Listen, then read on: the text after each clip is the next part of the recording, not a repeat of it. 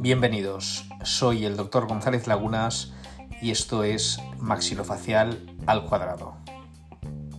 En este podcast volveremos a hablar de cirugía ortognática, en esta ocasión de qué se debe esperar en el postoperatorio.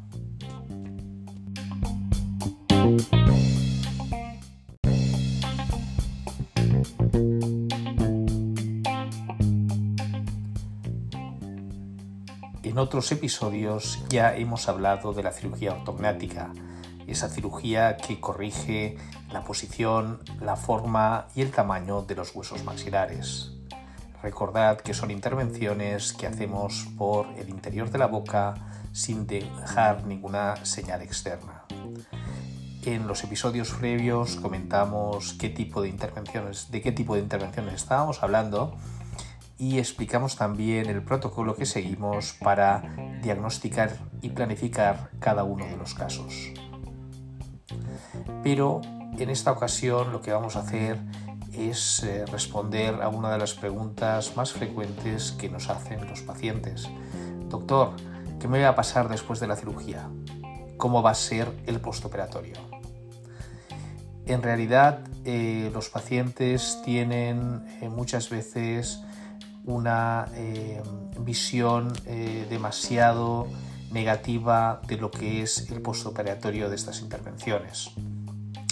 Eh, estas intervenciones se realizan, las intervenciones de cirugía ortognática las realizamos bajo anestesia general y dependiendo de la técnica que utilicemos, el paciente se podrá ir el mismo día a casa a las 24 o a las 48 horas.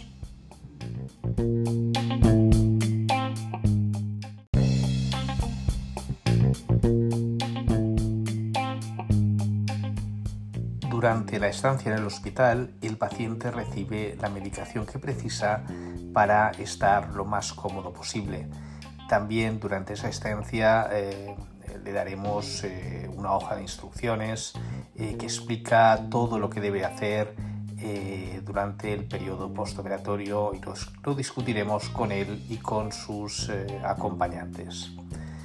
¿Qué se debe esperar después de la intervención? El dolor es la parte eh, que los pacientes temen más.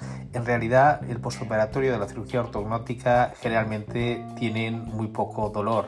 El paciente suele estar incómodo, pero raramente se queja de tener un dolor intenso.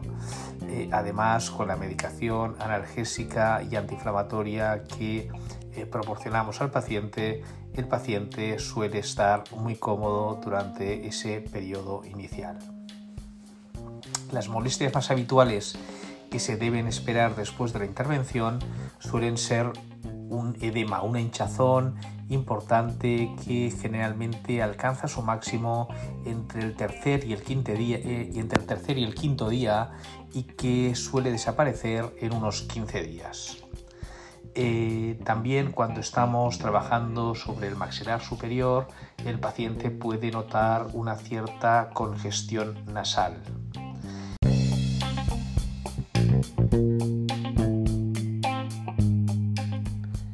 Es frecuente que los pacientes tengan una cierta dificultad en la masticación durante los primeros días y eso les obliga a adoptar una dieta blanda en ese periodo.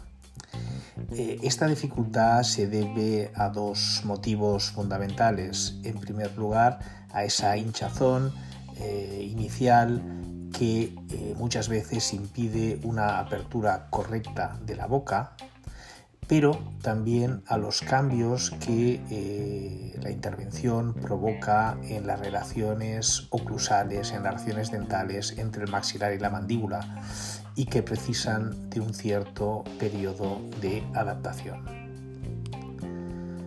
También avisamos a los pacientes que después de la intervención es frecuente que noten una sensación de hormigueo en la zona de sus labios, en la barbilla y que va desapareciendo progresivamente eh, durante las primeras semanas.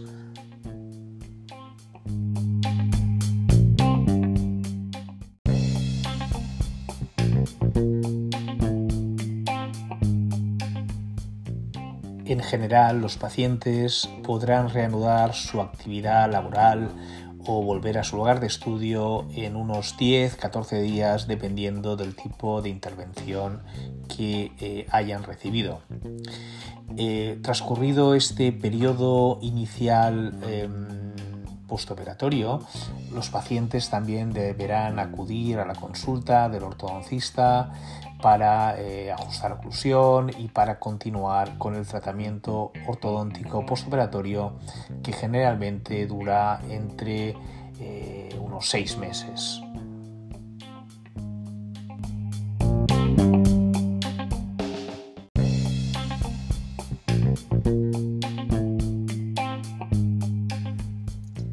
Recuerden que si quieren recibir más información sobre eh, la cirugía ortognática o sobre su caso en concreto, no tienen más que consultarnos en nuestro servicio de cirugía oral y maxilofacial del Hospital Quirón Salud Barcelona. El hospital está ubicado en la Plaza Alfonso Comín 57 de Barcelona y nuestro despacho se encuentra en la planta cero exterior. Nuestro teléfono es el 93 255 4094 y nuestra página web es cumaxdental.com.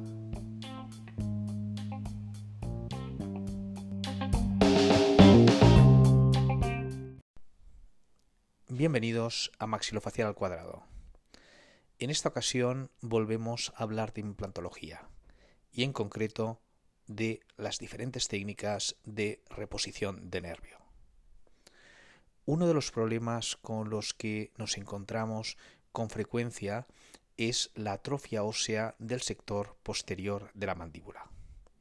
Estamos hablando de pacientes que han perdido sus molares eh, y que a consecuencia de ello presentan una atrofia ósea. Cuando hablamos de atrofia ósea estamos hablando de una pérdida de altura o una pérdida de anchura o bien de ambas situaciones. En esa situación eh, resulta muchas veces imposible instalar implantes de tamaño convencional.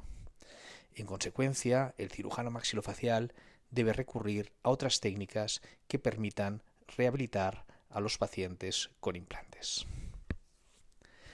Existen diferentes opciones para eh, tratar este problema.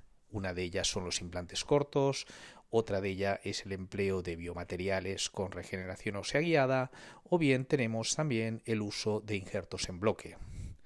En este episodio hablaremos, no obstante, de una técnica algo más compleja que se denomina técnica de reposición de nervio.